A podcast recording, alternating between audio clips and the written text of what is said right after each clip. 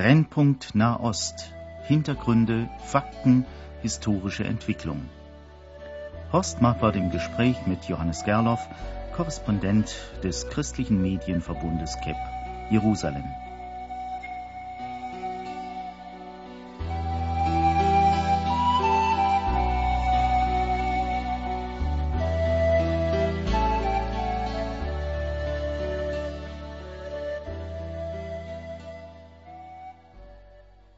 Seien Sie herzlich willkommen, liebe Hörerinnen und Hörer.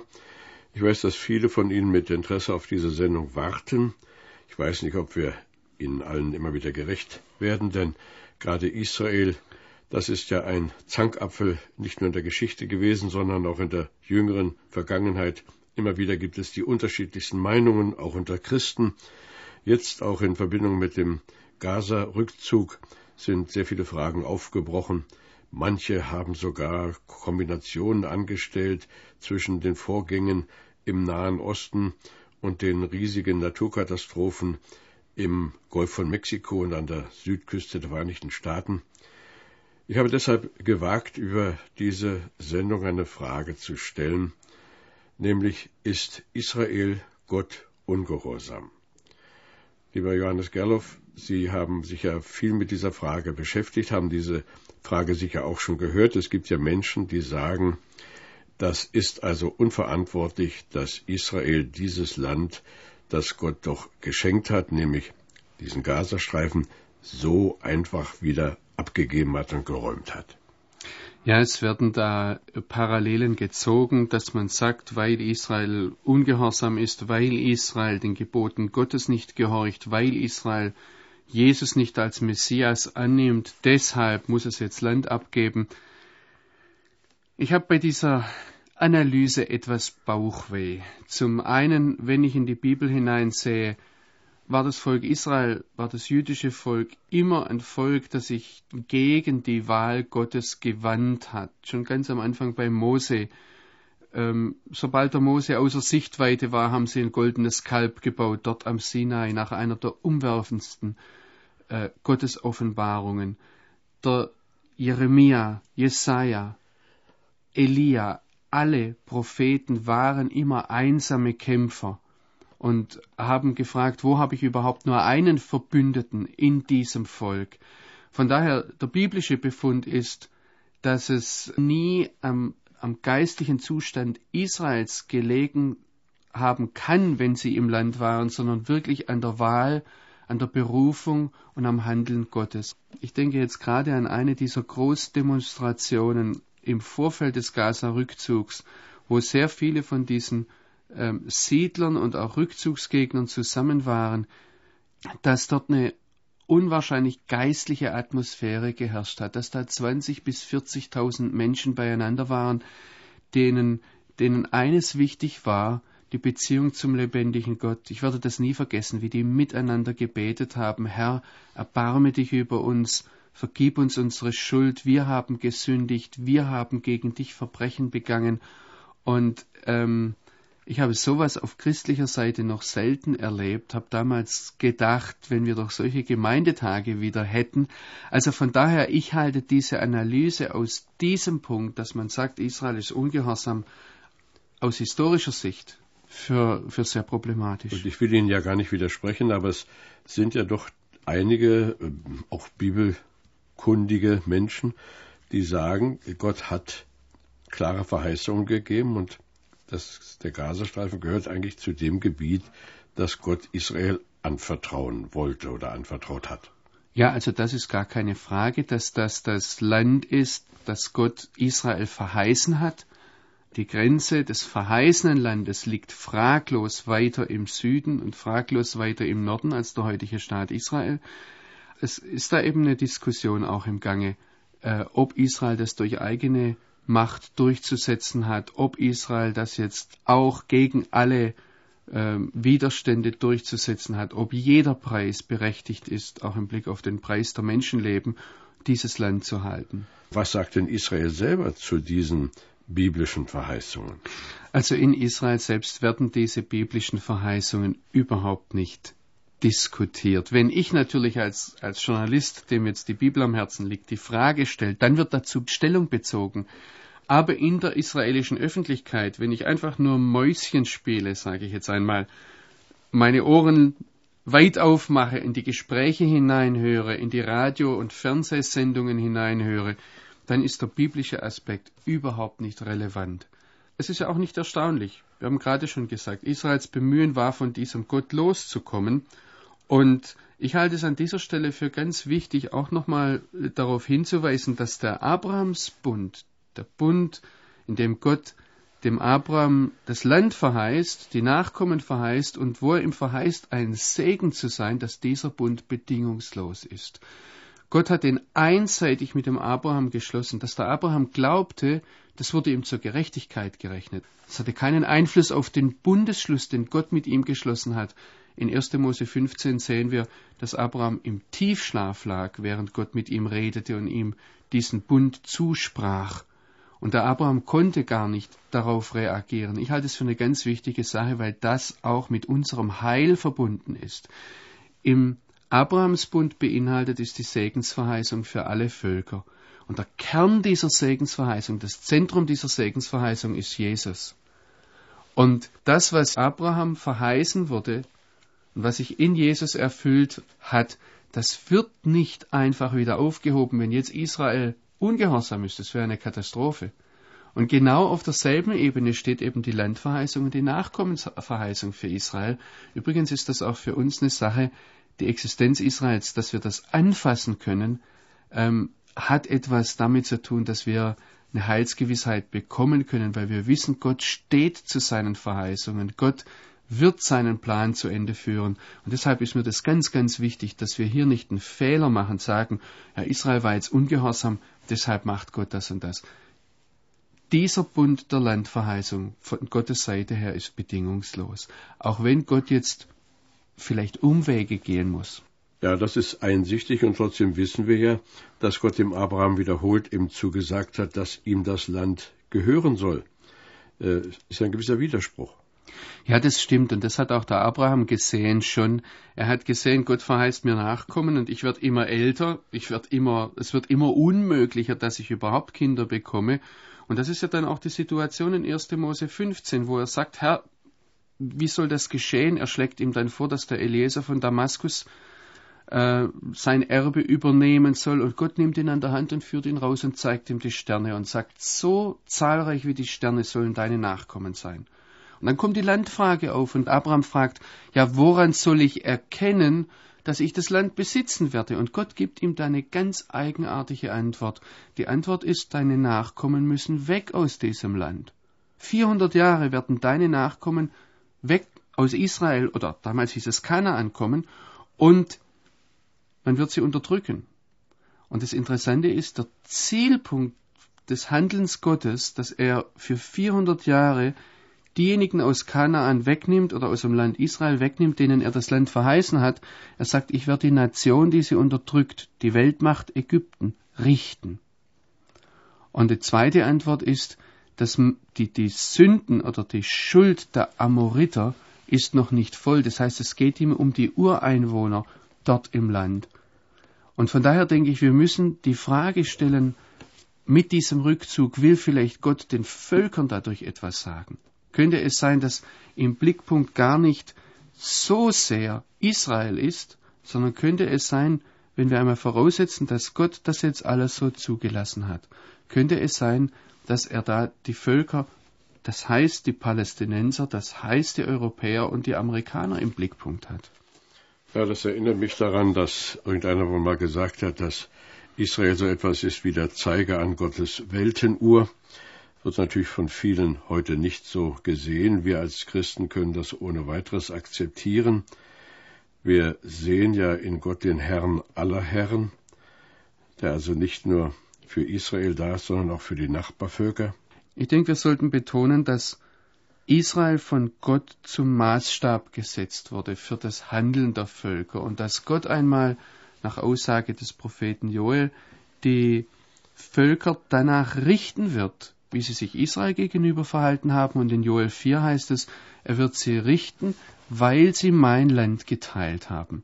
Übrigens ist das eine Linie, die sich durchzieht bis hinein ins Neue Testament, wenn der wiederkommende Jesus die Völker zur Rechenschaft ziehen wird, dann sagt er nicht, wie seid ihr mir gegenüber gestanden, wie habt ihr euch zu mir gestellt, sondern er, er fragt, was habt ihr getan einem unter diesen meinen geringsten Brüdern. Ja, das ist natürlich eine ganz interessante Auslegung, denn im Allgemeinen wird ja häufig in der Theologie äh, dieser arme Bruder gleichgesetzt mit den Armen dieser Welt im besten Falle noch vielleicht auch mit, mit den Leuten, die äh, gemeinsam Jesus Christus anrufen und so zu Brüdern werden. Sie haben also hier eine ganz eigene Schau. Zunächst einmal einen allgemeinen Bruderbegriff, sodass alle Menschen Brüder sind oder die Armen besonders die Brüder. Da habe ich ein, ein gewisses Problem, das biblisch zu halten. Was jetzt die Sicht betrifft, dass damit die Gemeinde gesehen wird, da sehe ich ein Problem damit, dass es dann einen anderen Heilsweg gäbe, vorbei an der, an Jesus, vorbei an der Gemeinde. Und, ähm, das müssen wir ein bisschen deutlicher machen, was Sie damit meinen. Jesus unterscheidet ja in Matthäus 25 zwischen Böcken und Schafen. Und die, die Böcke gehen ins Gericht, die Schafe sind gerechtfertigt. Ich denke, dass die Schafe die Gemeinde sind. Und äh, dass nicht die Frage ist, wie sich die Schafe sich selbst gegenüber verhalten haben, sondern dass sie diejenigen sind, die aus Gnade durch den Glauben gerechtfertigt wurden und das zeigt sich letztlich an ihrem Verhalten. Die, die Schafe fragen ja auch, Herr, wo haben wir das gemacht? Das zeigt sich letztlich an ihrem Verhalten gegenüber diesem Maßstab, den wir vom Alten Testament her ganz klar sehen, und der ist Israel. Ja, worum es Ihnen also jetzt hier ging, will ich nochmal unterstreichen, dass am Ende der Zeit eben die Welt gefragt werden wird, wie hast du es mit Israel gehalten? mit den Brüdern. Also das ist die Aussage vom, vom Propheten Joel und ich ziehe da eine Parallele hin zu dem, was Jesus in Matthäus 25 sagt, wo er die Völker zur Rechenschaft zieht. Wir wollen ja der Frage nachgehen, ob Israel Gott ungehorsam ist. Und diese Frage wurde also in den letzten Wochen doch wiederholt aufgebracht, äh, hier bei uns und vor allem auch in Amerika. Es gab ja ganz kühne äh, Behauptung, dass man so etwa gesagt hat, dass äh, Israel sich aus dem Gazastreifen zurückgezogen hat. Das war einfach eine Schuld und dass die Welt das nicht verhindert hat, dass auch Amerika sich nicht stärker für Israel eingesetzt hat, war Schuld. Und Gott hat auf seine Weise geantwortet, indem er zuließ, dass also Amerika in so große Schwierigkeiten geriet durch den Hurrikan Katrina und Rita.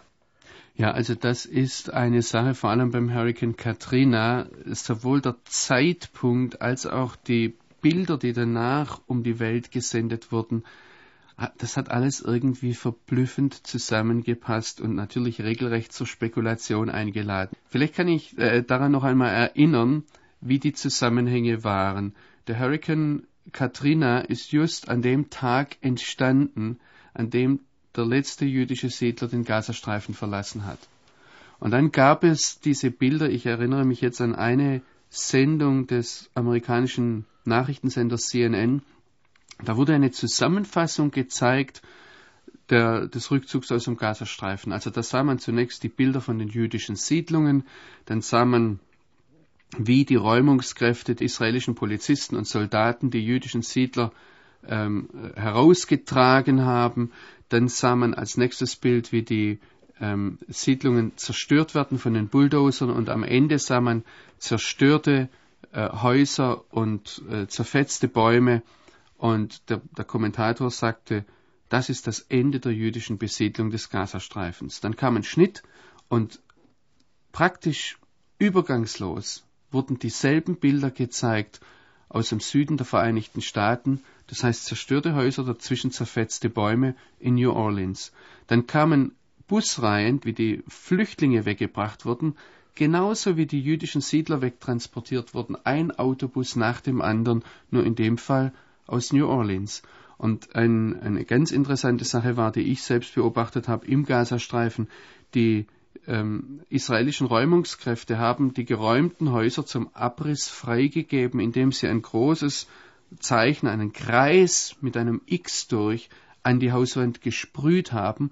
Und genau dasselbe Zeichen haben amerikanische Rettungskräfte an Häuser gemacht, die zerstört waren, die dann aber durchsucht waren und äh, durch dieses Zeichen wollten sie dasselbe sagen wie in Israel oder im Gazastreifen, nämlich dass jetzt das Haus geräumt ist, dass kein Mensch mehr in diesem Haus ist. Ja, wollen Sie mit dieser Beobachtung also unterstreichen, was da einige gesagt haben? Äh, es ist ein Gericht über die Vereinigten Staaten gegangen. Manche meinen ja auch noch wegen des Unrechts, das sie im Irak getan haben. Also hier habe Gott mal so richtig dreingeschlagen. Zunächst einmal denke ich, wenn Gott richtig dreinschlägt, dann müssten wir eher an sintflutartige Dinge denken, äh, und Gott hat versprochen, dass er das nicht mehr machen wird. Äh, ich denke auch, wenn Gott mal richtig dreinschlagen müsste oder meinte, das zu müssen, dann äh, wäre eigentlich die gesamte Welt gerichtsreif, zum Beispiel im Blick auf Perversion und Homosexualität und ähnliche Dinge, die da bei, mit Namen genannt werden. Ich möchte da viel, viel vorsichtiger sein und fragen, vor allem auch, weil diese Bilder so verblüffend parallel durch die Welt gingen äh, und alle Welt sie praktisch sehen konnte. Ich möchte viel einfacher fragen, möchte Gott uns dadurch etwas sagen? Und ich halte es auch für wichtig, dass wir unseren eigenen Anti-Amerikanismus, der uns in Europa mittlerweile schon sehr ähm, vertraut geworden ist, dass es praktisch zur Hoffähigkeit gehört, anti-amerikanisch zu sein. Ich denke, den sollten wir da etwas in Schranken weisen und äh, nüchtern sehen auch, dass wir nicht die Richter sind. Ich denke, dass hier Schadenfreude und äh, es geschieht Ihnen doch jetzt gerade recht im Blick auch auf die Irakpolitik sehr, sehr wenig am Platze ist, sondern es geht wirklich darum, was will Gott uns dadurch sagen? Ja, das ist natürlich eine gute Frage. Was will Gott uns damit sagen?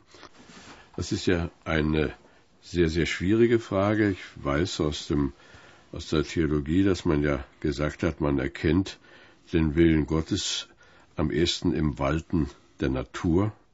Wie wollen Sie heute sagen, was ist der Wille Gottes? Was, was will Gott mit einem Hurrikan? Ich halte es für ganz wichtig, dass wir sehen, dass heute es nicht mehr Einzelne sind, wie zu alttestamentlichen Zeiten, auf die der Geist Gottes ausgegossen ist. Damals war es ein einzelner Prophet, der gesagt hat, so spricht der Herr. Dieser Begriff, so spricht der Herr, taucht im Neuen Testament nicht mehr auf. Und wir müssen sehen, seit Pfingsten ist der Geist auf die Gemeinde ausgegossen. Deshalb ist es auch nicht unsere Sache jetzt, auch nicht hier in dieser Radiosendung zu sagen, das und das ist der Wille Gottes, sondern wir können Hilfestellung geben, Bilder zu sehen, Zusammenhänge zu sehen im Weltgeschehen, sei es von der Natur, sei es von der Politik her.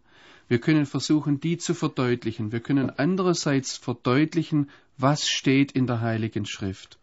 Und ich denke, dann ist es wichtig, dass das in die Gemeinde hineingetragen wird, dass Gespräche in den Bibelkreisen, in den Hauskreisen entstehen. Und da habe ich dann sehr viel Zutrauen zum Geist Gottes, dass da sich dann etwas herausentwickelt. Vielleicht ist es eine Sache, die wir neu erkennen müssen und die wir auch aufs Herz nehmen müssen, dass wir an der Sprachlosigkeit der Gemeinde Jesu heute leiden.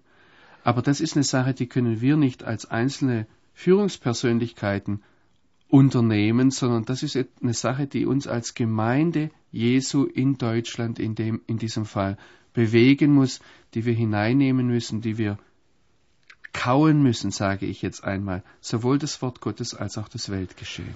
Ja, ich habe also auch Zutrauen in die Führung des Geistes Gottes, aber gerade wenn Sie Hauskreise ansprechen, habe ich doch manchmal Sorge, dass die vielen selbsternannten Propheten hier äh, falsche Akzente setzen, wenn sie äh, bedenken, dass etwa auch weite Teile der amerikanischen Christenheit gesagt haben, dieser Hurrikan da, dieser Untergang von New Orleans, das ist also Gottes Antwort gewesen auf das Sündenleben, das in dieser Stadt geführt wurde. Da wird ja Gott wirklich zu einem grausamen Rächer gemacht, der er nun wirklich nicht ist. Ich denke, es gibt ganz unterschiedliche Aspekte bei jedem dieser Geschehen. Ich, ich sehe zum Beispiel im Rückblick, dass die furchtbaren Bombardements im Frühjahr oder in der ersten Jahreshälfte 1945, dass das aus deutscher Sicht durchaus Gericht Gottes war. Ich würde sagen, wenn ein Engländer jetzt kommt und sagt, das war ein Gericht Gottes, das wir ausgeführt haben, da würde ich sagen Vorsicht.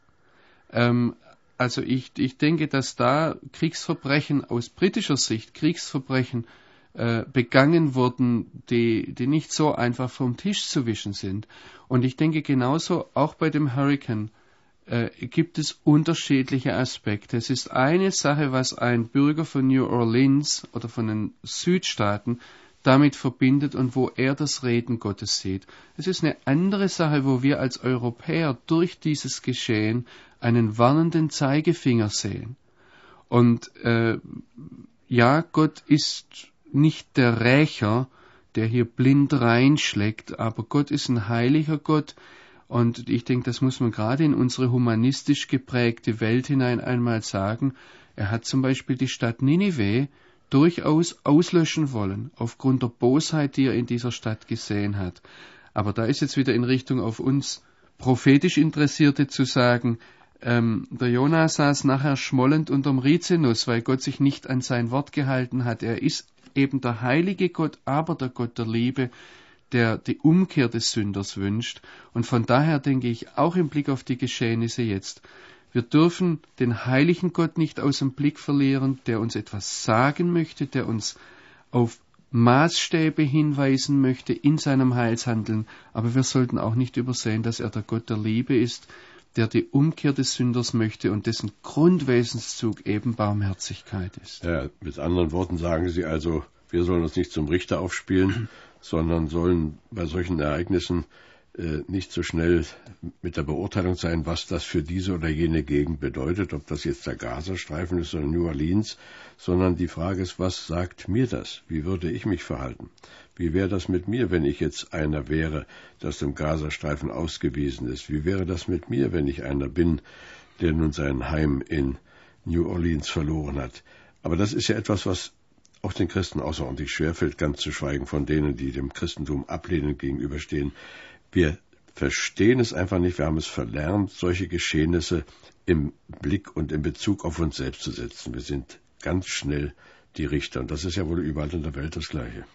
Richtig, und ich denke, dass es hier nochmal am Platz ist, das auch zu sagen, dass die Bibel sehr stark, ich sage es jetzt mal theologisch, dialogisch redet, das heißt im Gespräch ist und nicht so sehr eine systematische philosophische Abhandlung. Ich möchte es an einem Beispiel sagen. Jesus redet den Petrus an, fragt, Petrus, hast du mich lieb? Es ist ein Zwiegespräch zwischen Jesus und Petrus und am Ende dieses Zwiegespräches steht eine Beauftragung für den Petrus. Und dann tut der Petrus etwas ganz Typisches. Er fragt Jesus, Herr, was ist mit dem Johannes? Und das sagt Jesus, was geht's dich an? Ich könnte mir vorstellen, dass der lebendige Gott uns Europäern, uns Deutschen, uns Christen auch in Deutschland heute etwas durch diesen Hurricane sagen will. Und in dem Augenblick, wo wir fragen, ja Herr, und was soll's mit den Amerikanern, dass er uns da sagt, was geht's dich an? Und ich denke, wir müssen das lernen, auch im Blick auf Israel, dass wir im Blick sind und wir vor Gott stehen und er vielleicht auch im Blick auf Israel sehr oft uns das zu erkennen gibt, was für uns und unser Verhalten heute wichtig ist. Aber wenn wir dann sagen, ja Herr, und, und da gibt es doch noch die anderen Dinge, warum haben Sie Jesus nicht angenommen, dass er uns da vielleicht sagt, was geht's dich an? Dass das eine inner, innere Sache ist zwischen Gott und seinem Volk. Und ich würde da einfach ja sagen, lassen Sie uns die, die Bibel fragen, was sagt das mir heute? Nehmen Sie das mit hinein, auch in in Bibelkreise, in Hauskreise.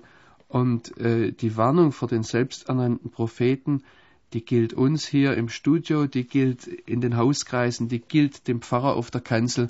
Ich denke, wir müssen sehr klar fragen, wo sind unsere Autoritäten abgesteckt und uns da nicht selbst überheben. Ja, ich denke also auch, wenn das möglich ist, dass wir hier durch unsere Sendungen auch davor warnen, zu spekulieren.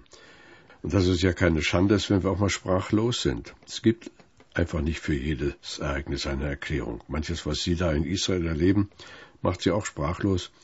Und ich denke, es ist keine Schande, auch als jemand, der sich dem lebendigen Gott anvertraut hat, zu bekennen, in dieser oder jener Frage bin ich sprachlos. Aber sicher haben Sie trotzdem, lassen Sie mich das zum Schluss sagen, doch allerlei Erwartungen, wenn Sie von Zeit zu Zeit nach Deutschland kommen. Äh, sehen Sie Ihre Erwartungen erfüllt? Stoßen Sie auf Verständnis oder gehen Sie manchmal kopfschüttelnd aus den Versammlungen raus? Also beides natürlich. Zum einen ist es für mich sehr ermutigend zu sehen, dass da Beter sind, die hinter unserem Auftrag, hinter unserer Aufgabe stehen. Es ist auch sehr ermutigend, wenn immer wieder Leute kommen, die mitgehen, die denkend mitgehen, die Bibel lesend mitgehen in dem, was wir als Auftrag sehen, auch als Familie. Auf der anderen Seite ist es natürlich so, dass man oftmals den Kopf schüttelt. Und äh, auch über, sei das Rechthaberei, sei das Verbohrtheit in bestimmten Schienen zu denken, das ist ganz viel da in unserer Gesellschaft, auch in unseren christlichen Kreisen. Und äh, ich möchte mir das, wenn, wenn mir das begegnet und ich darüber den Kopf schüttle, auch immer wieder selbst zur Mahnung werden lassen, dass ich mich nicht irgendwo festfahre in bestimmten Schienen. Also von daher bin ich einfach dankbar, das habe ich mit dem Begleitenden gemeint, wenn kritischer Austausch da ist, wenn Anfragen gestellt werden, wenn wir miteinander im Gespräch sind. Ja, wir haben wieder eine Menge von Gedankenanstößen bekommen. Herr Gerloff, ich kann mich nicht erinnern, schon mal eine Interviewsendung gehört oder gesehen zu haben, die mit einem Gebet abgeschlossen wurde. Aber ich denke, angesichts der vielen Verwirrung, die in dieser Welt ist, angesichts der vielen, vielen Nöte und auch der fragenden Gemeinde Jesu, geben wir vielleicht unserem Gott am ehesten die Ehre, wenn ich Sie zum Abschluss dieser Sendung bitte, mit uns zu beten. Das tue ich gerne. Vater im Himmel, wir legen dir all das hin, was wir jetzt geredet haben. Die Bilder, die wir gesehen haben, die Vorgänge und Zusammenhänge, die wir erklärt haben. Wir haben über viele Menschen geredet, besonders auch über Menschen, die in Verantwortung sind. Wir legen sie dir hin und bitten dich um deinen Segen und um deine Leitung. Ganz besonders möchte ich dich aber auch bitten für uns. Ich möchte dich bitten, dass du uns Weisheit schenkst als gläubigen Menschen in Deutschland, dass du uns einen klaren Blick schenkst, dass du uns bewahrst vor Spekulation und dass wir hinzufügen zu deinem Wort, was wir nicht sollen, dass du uns aber auf der anderen Seite aber auch bewahrst vor Stumpfheit, vor Frustration, weil sich schon so viele verrechnet haben. Herr, wir wollen ganz scharf und ganz wach da sein und verstehen, was du uns sagen möchtest, durch dein Handeln in der Geschichte und durch dein Wort. Segne du uns, damit wir zum Segen werden können, für dein Volk und für unser Volk. Amen. Amen.